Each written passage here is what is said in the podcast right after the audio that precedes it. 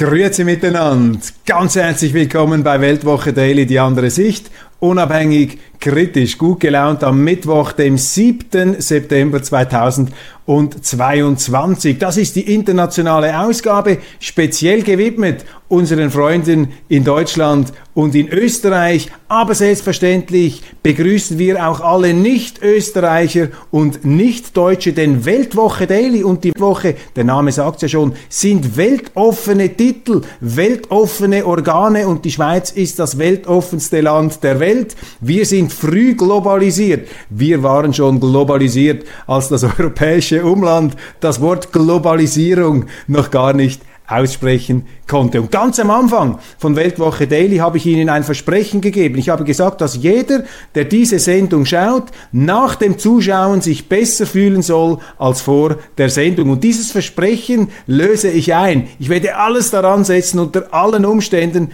koste es, was es wolle, diesen Programmansatz, dieses Credo, dieses strategische Ziel zu realisieren.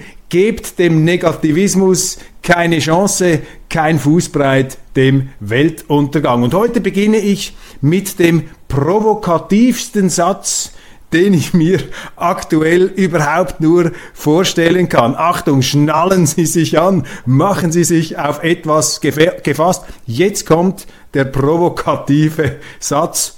Ich glaube an Deutschland. Meine Damen und Herren, Sie haben richtig gehört, ich glaube an Deutschland. Und ich sage diesen Satz in ganz bewusster Kontrastwirkung gegen das, was ich höre, was mir in Deutschland gesagt wird und was mir von Deutschen gesagt wird, die in die Schweiz geflohen sind. Life is full of awesome what ifs and some not so much, like unexpected medical costs. That's why United Healthcare provides Health Protector Guard fixed indemnity insurance plans to supplement your primary plan and help manage out of pocket costs. Learn more at uh1.com.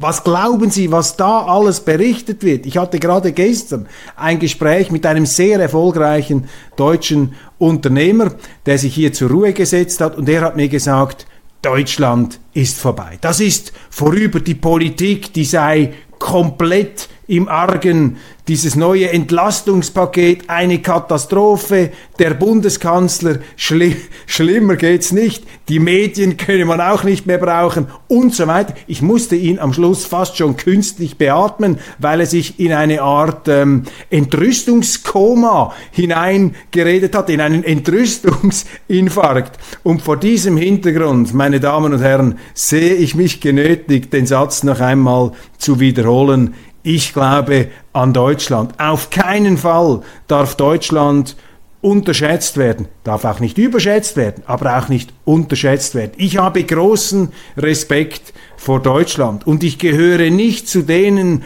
die diesen wohlfeilen Kulturpessimismus, diesen Untergangspessimismus sich zu eigen gemacht haben.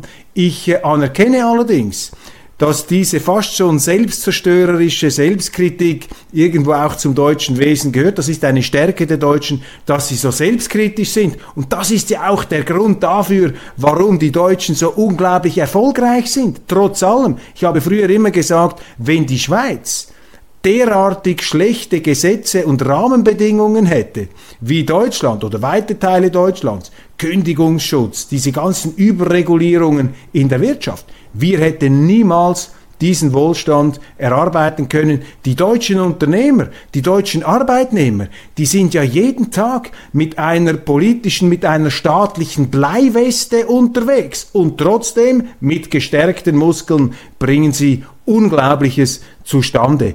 Ich habe Respekt vor Deutschland, ich glaube an Deutschland und zwar auf der Grundlage fundierter historischer Kenntnisse. Nehmen wir das 20. Jahrhundert. Ich meine, das, was Deutschland erlebt, um was sich Deutschland auch selber eingebrockt hat, das hätte vermutlich den meisten Nationen auf dieser Welt das Rückgrat, das Genick gebrochen. Aber die Deutschen haben das geschafft, sich aufzurappeln. Die Deutschen sind die Weltmeister im Auslöffeln jener Katastrophen, im Bewältigen jener Katastrophen, die sie selber verursacht, die sie selber über sich und über andere gebracht haben. Und ich sage das ohne jede Frivolität und Überheblichkeit. Ich glaube, Deutschland und gerade die Geschichte des letzten Jahrhunderts ist doch für mich ein Beispiel, wie sich eine hochentwickelte Zivilisation durch falsche politische Weichenstellungen verirren und verrennen kann, aber wie sie eben aus diesem Abgrund sich selber wieder herausarbeiten kann. 1945, meine Damen und Herren, war Deutschland ein rauchender Trümmerhaufen. Da stand gar nichts. Die Männer waren weg, tot oder in Gefangenschaft oder Alkoholiker. Die Frauen, die Trümmerfrauen, haben in dieser Stunde Null Deutschland wieder aufgebaut. 16 Jahre später, nur 16 Jahre später, hatte Deutschland ein höheres Pro-Kopf-Einkommen als Großbritannien. Jetzt müssen Sie sich das einmal vorstellen. Die Bundesrepublik, Adenauer, Ludwig Erhard, Franz Josef Strauß, Rudolf Augstein vom Spiegel, publizistisch, Henry Nannen, Bucerius von der Zeit, Axel Springer. Ich meine, dieses Dreamteam hat die Bundesrepublik aus dem Nichts, könnte man fast sagen, in die Champions League katapultiert. Deutsche Autoindustrie, alles nach dem Krieg in die höchsten Umlaufbahnen gestemmt, imponierende Leistungen.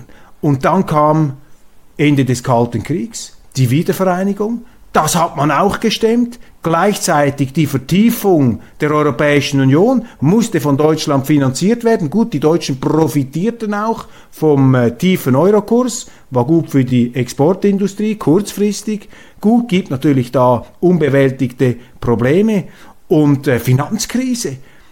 Die ganzen Probleme, die sich im Zusammenhang mit der äh, Eurokrise ergeben haben, Deutschland ist so tüchtig. Deutschland konnte all diese Probleme schultern, konnte vor allem auch all diese Probleme mitfinanzieren. Ja, es sind auch große Fehler gemacht worden, politisch. In letzter Zeit, Frau Merkel, äh, die frühere Kanzlerin, steht da besonders am Pranger. Aber ich halte sehr wenig davon, jetzt ähm, rückwirkend in Entrüstung auszubrechen. Ich meine, Merkel ist in demokratisch einwandfreien Verfahren immer wieder gewählt worden. Und wenn man jetzt ähm, Zeter und Mordio ruft gegen Frau Merkel, dann müssten auch die deutschen Wähler selbstkritisch ein bisschen ihre Verantwortung in dieser ganzen Situation sehen. Und ich rufe einfach den Deutschen zu, hört auf, aber ich weiß, das nützt nichts, das ist vergeblich, hört auf, euch selber fertig zu machen, wobei Selbstkritik ist schon gut, das spornt auch an, aber es gibt so viele Leistungen, auf die man stolz sein kann. Ja, im Moment große Probleme. Ich sehe auch die Defizite des politischen Personals. Aber auch hier müssen wir doch feststellen, Lichtblicke überall. Nehmen Sie diesen Robert Habeck.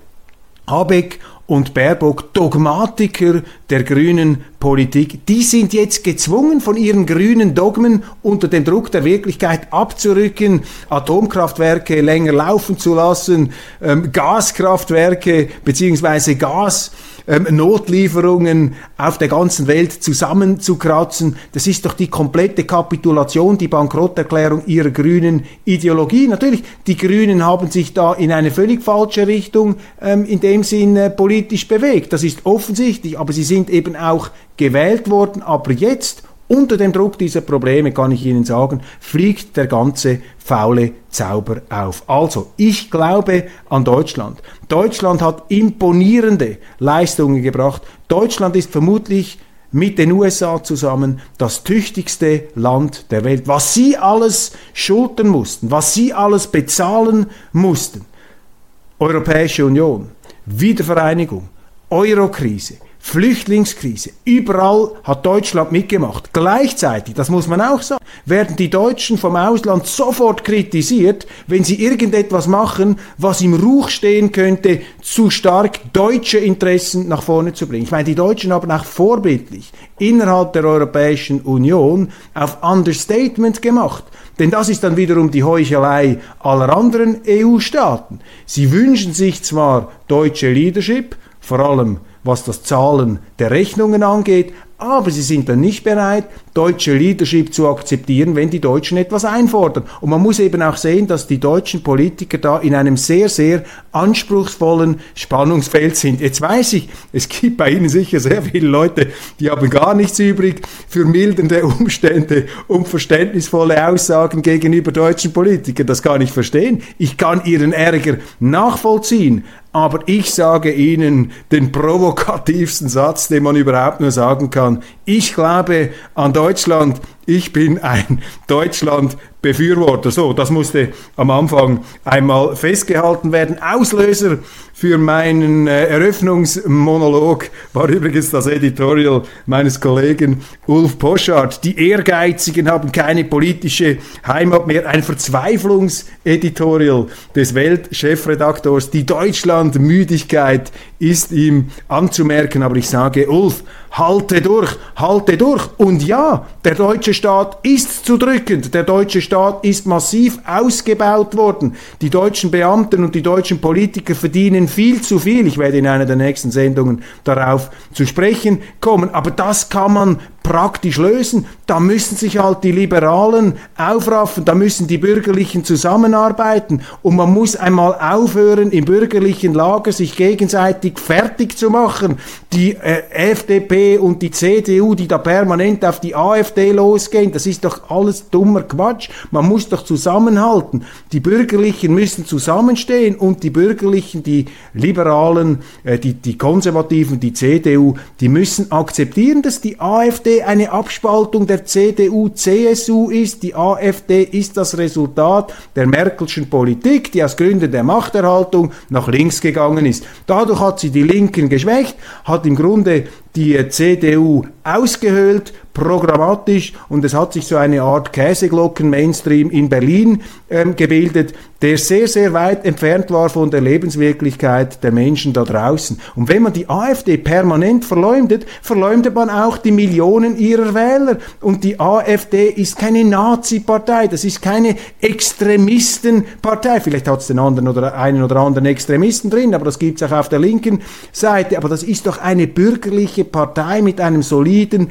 Programm und man muss hier an den Punkt kommen auf der rechten, auf der bürgerlichen Seite in Deutschland, dass man aufhört, sich dafür zu entschuldigen, dass man konservativ ist, dass man nicht auf der linken Seite steht. Man muss sich auch wieder zu trauen, äh, sagen, ich stehe rechts das ist auch nichts Anstößiges, ist auch nichts Verwerfliches. In jedem Parlament hat es eine linke Ratsseite und eine rechte Ratsseite. Aber in Deutschland getrauen sich die rechten Politiker oder die angeblich rechten Politiker, die mittelrechten Politiker gar nicht mehr zu sagen, sie seien rechts. Und da fängt es doch an, da hat man sich von den Linken schon in die Defensive zwingen lassen. Und Deutschland ist doch wie jedes Land ein im Grunde konservatives Land.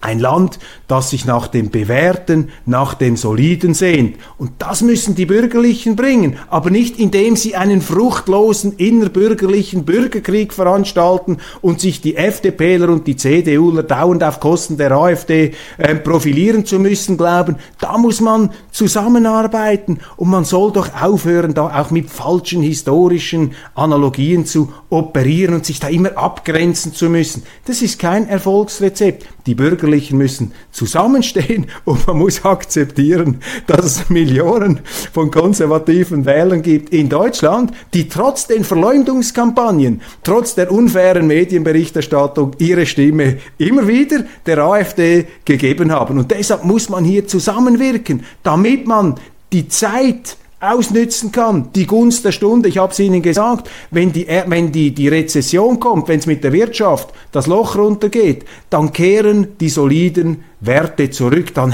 sind das gute Zeiten für die Bürgerlichen. Dann fallen die linken, die rot-grünen Luftschlösser in sich zusammen. Also, es braucht hier den, Bürger, den bürgerlichen Schulterschluss. Und ich sage Ihnen, wir haben genau die gleichen Probleme gehabt in der Schweiz in den 90er Jahren, wie sie jetzt in Deutschland. Die Schweiz ist ja so etwas wie die politische Avantgarde in Europa, weil wir aufgrund unserer direkten Demokratie bestimmte Entwicklungen und Probleme früher zur Sprache bringen. In Deutschland kann das Ganze in diesem etwas korsettierten, engen Unterhosen-Mainstream ähm, abgeklemmt werden. Da können bestimmte Diskussionen leichter verhindert werden. In der Schweiz ist das viel schwieriger, weil das direktdemokratische System offener ist. Und da hat es auch diese Abgrenzungsrituale gegeben, gibt es immer noch zwischen den Liberalen, zwischen der FDP und der SVP. Damals wurde die SVP immer verteufelt, genauso wie es jetzt die AfD macht.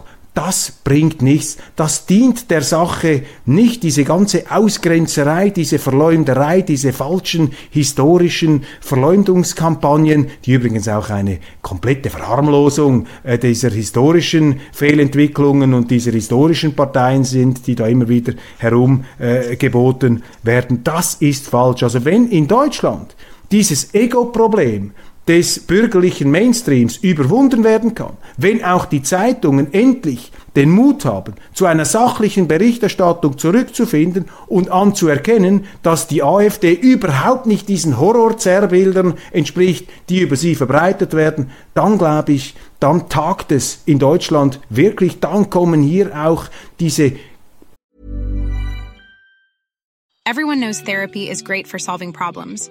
But getting therapy has its own problems too, like finding the right therapist, fitting into their schedule, and of course, the cost. Well, BetterHelp can solve those problems. It's totally online and built around your schedule.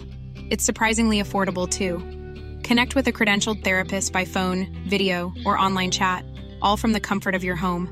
Visit betterhelp.com to learn more and save 10% on your first month.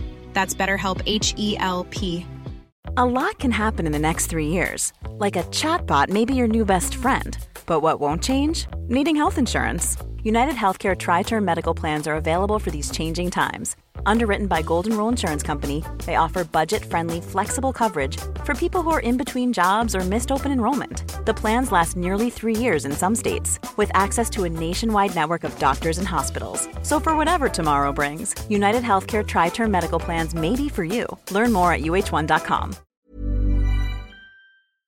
bewerten diese, diese funktionierenden und auch äh, substanzhaften konservativen politischen Grundbewegungen zurück und zwar im Rahmen einer Demokratie. Das möchte ich hier unterstreichen. Als Schweizer können Sie mir glauben, also ich habe, ähm, wir haben hier ein durchaus intaktes Gespür für Demokratien. Dann kommt das eben wieder zurück in einer der stabilsten Demokratien Europas. Das ist ja auch ein, eine Gewaltsleistung der Deutschen, dass sie nach den Verirrungen der Diktatur eine Muster Demokratie aufgebaut haben, die auch allen Erschütterungen der Zeit standhielt. Also die Deutschen haben sehr viel, worauf sie stolz sein können. Die Deutschen haben auch sehr viele Probleme, aber wenn sie in die Geschichte zurückblicken, muss ich Ihnen sagen, die Probleme, die sie heute lösen müssen, die sind viel kleiner als die Probleme, die sie in früheren Jahren und Jahrzehnten lösen mussten. Die Front, die keine sein soll. Die Medien widmen sich da dem Vormarsch der ukrainischen Truppen, dem angeblichen der Großoffensive. Und ähm, die Zeitungen haben ja die Neigung, hier etwas äh, den Ukrainern zu helfen. Das Wunschdenken ähm, formuliert auch gewisse Schlagzeilen. Ich warne einfach davor, die russische Seite zu unterschätzen. Ich habe das im äh, Schweizer Programm auch gesagt. Für den Kreml, ob uns das passt oder nicht, geht's in der Ukraine ums Eingemachte, ums Existenzielle. Putin will nicht, und das sagt er seit 15 Jahren, er will keine NATO-Kurzstreckenraketen in der Ukraine. Das kann er sich gar nicht leisten. Das würden auch die Amerikaner nie tolerieren in ihrem geopolitischen Vorgarten. Das haben sie nie toleriert. Das machen die Russen auch nicht. Die Chinesen würden das ebenfalls niemals zulassen, beziehungsweise ähm, würden alles daran setzen, eine solche Konstellation zu verhindern. Das heißt, den Russen geht es um sehr, sehr viel. Und Putin davon gehe ich aus, ist sich der Risiken bewusst, die auch er selber hier wagt. Und das ist eine für den Westen uns nachdenklich stimmen sollende Asymmetrie, also die Motivation des Kreml, der russischen Seite, diesen Feldzug zu einem erfolgreichen Abschluss zu bringen, die NATO aus der Ukraine zu vertreiben und ihre geopolitischen Interessen da zu manifestieren. Diese Motivation, diese Entschlossenheit ist viel größer als das, was der Westen vorgibt, sei seine Verteidigungsleistung westlicher Werte in der Ukraine. Ich halte von diesen Aussagen relativ wenig, weil ich sage, wenn du wirklich der Überzeugung bist, dass in der Ukraine der Westen auf dem Spiel steht, unsere Werte, dass wir dort angegriffen werden, ja, warum schicken wir dann keine Truppen? Warum kämpfen wir dann nicht selber? Churchill hat auch nicht gesagt, die Ukrainer sollen für England sterben oder andere, sondern er hat gesagt, Blut, Schweiß und Tränen, wir kämpfen überall, wir bekämpfen die Nazis, wo auch immer wir sie bekämpfen können. Und er hat seinem Land im Grunde den Krieg verordnet und auch die Opfer in Aussicht gestellt, diese Opferbereitschaft auch ehrlich angesprochen und eingefordert. Das ist der ehrliche Churchill. Aber wir haben im Moment viele eingebildete Churchills, die so tun, die auch das Wort Appeasement sehr schnell im Mund führen aus dieser Zeit. Aber die Ernsthaftigkeit ist da nicht dahinter. Und deshalb passen wir auf, die Entschlossenheit der Russen sehr, sehr groß, diesen Krieg zu gewinnen. Und die Frage ist, wie groß ist die Entschlossenheit im Westen? Ist es eigentlich richtig, wenn wir uns dermaßen unkritisch, geopolitisch von den Ukrainern einspannen lassen von der ukrainischen Regierung. Das ist eine politische Strömung in diesem Land, eine wesentliche, natürlich, aber man muss hier immer wieder kritisch auch Distanz nehmen und schauen, was passiert. Und diese Demonstrationen, über die wir gelesen haben, über die wir gestern gesprochen haben. 70.000 Leute in Prag, auch in Deutschland noch im kleineren Rahmen geht's los. Wenn das dann aber einmal richtig, dieser Krieg, durchschlägt aufs Portemonnaie, wenn die Entwicklungen ökonomisch jetzt in diesem Ausmaß weitergehen, wie sie sich jetzt abzeichnen, dann wird der Unmut im Westen sehr groß sein und dann wird der Drang, hier auf der Grundlage einer realpolitischen Verständigung eine Lösung zu finden, dieser Druck wird immer größer werden und deshalb plädiere ich auch hier, gerade in diesem so umstrittenen und auch verkrampft diskutierten Dossier für größtmögliche Meinungsvielfalt. Wenn Kiews Eliteeinheit auf der Krim zuschlägt, auch das eine Schlagzeile des Tages. Zelensky hatte gesagt, er wolle die Krim zurückerobern. Ein Gedanke dazu. Man sagt ja immer, die Russen hätten die Krim annektiert, erobert. Etwas zu erobern ist nicht so schwierig wie etwas zu halten. Siehe Afghanistan. Die Amerikaner haben Afghanistan erobert, aber sie waren nicht in der Lage, Afghanistan zu halten. Man behauptet, Putin habe die Krim annektiert und erobert. Ich habe mit Leuten gesprochen, die in den letzten Jahren auf der Krim waren. Sie haben dort keine russischen Kommandoposten gesehen, so wie die in Afghanistan an der Tagesordnung waren. Die Leute, mit denen Sie gesprochen haben, haben sich als Teil der russischen Föderation wohlgefühlt.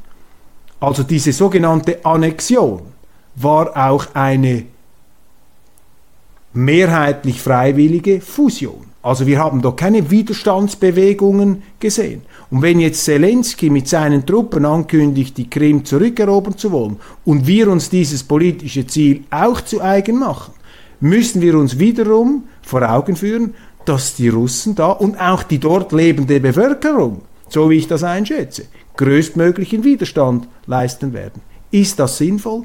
Ist das richtig? Verträgt sich das mit unserem Selbstanspruch oder mit dem EU-Selbstanspruch, eine verantwortungsvolle globale Führungsrolle zu übernehmen? Das sind die Fragen, die sich hier aufdrängen.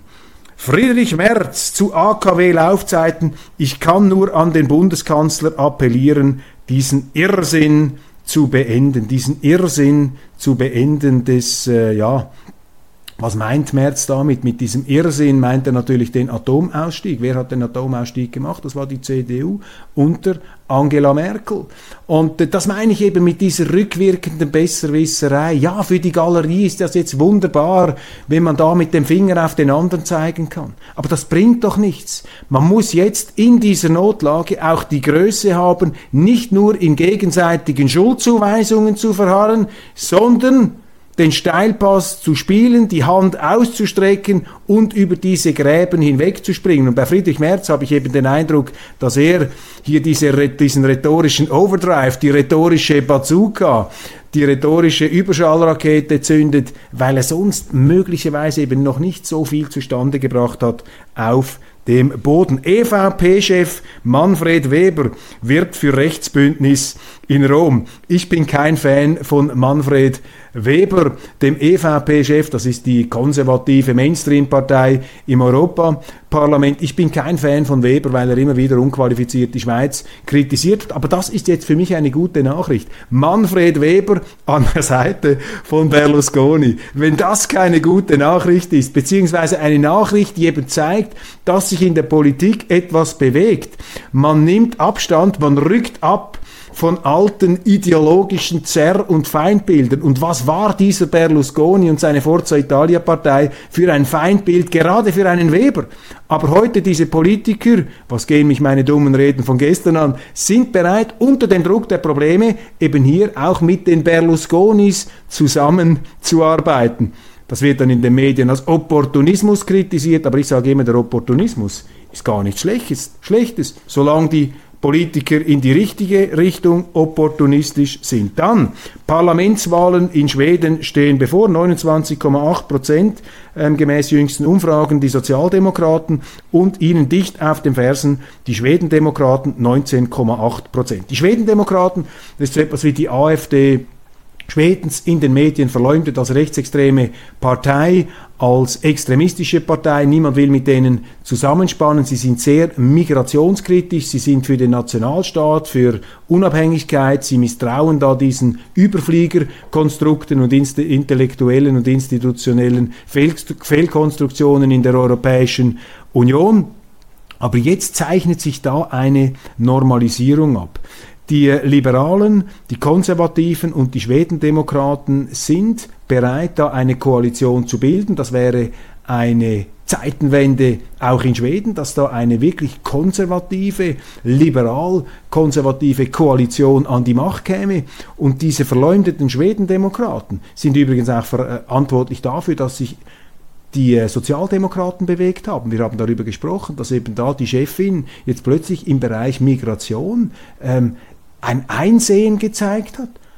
Auch unter dem, nicht freiwillig, unter dem Druck der Wirklichkeit. Wenn man vergisst, diese Bandenkriege, das ist ja unglaublich, so etwas hat man gar nie gelesen.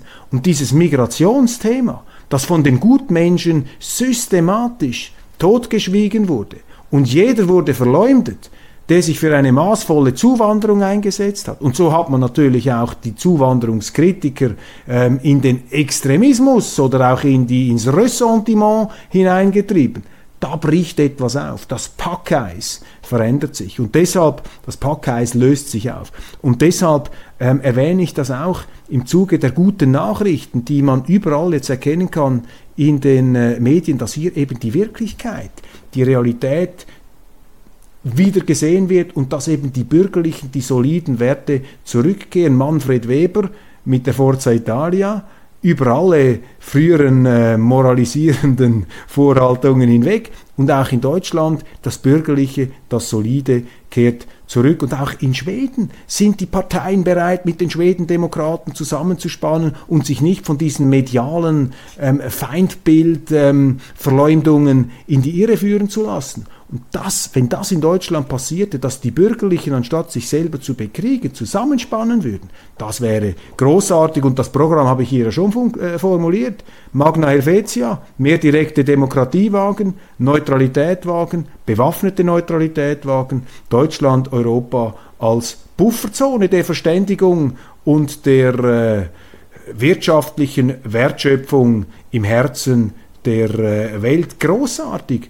Ähm, Europa als internationales Therapiezentrum der Geopolitik. Ja, meine Damen und Herren, das war's von Weltwoche Daily International für heute mal etwas grundsätzlicher. Ich musste da eine Motivationsrede zum Einstieg ähm, machen. Morgen dann wieder vielleicht etwas mehr Nachrichten, doch die wichtigsten haben wir hier im Blick gehabt. Ich äh, freue mich, wenn Sie auch morgen wieder dabei sind und äh, vielleicht auch äh, bin gespannt auf Ihr Feedback, auf meinen provokativen Satz. Ich glaube an Deutschland. Ich bin ein Deutschland-Befürworter, aber ein äh, guter Bekannter, ein ehemaliger Schweizer Botschafter in Berlin hat mir mal gesagt, du darfst die Deutschen nicht zu sehr loben, weil wenn du die Deutschen lobst, dann aktivierst du ihre Selbstkritik und dann muss sich der Deutsche vor dem, vor dem Schweizer selber kritisieren. Das ist etwas Unangenehmes. Also das müssen Sie jetzt nicht machen. Sie können sich einfach im Stillen oder im Ausdrücklichen darüber freuen, dass ich heute ein Loblied auf Deutschland gesungen habe. Machen Sie es gut und bis bald.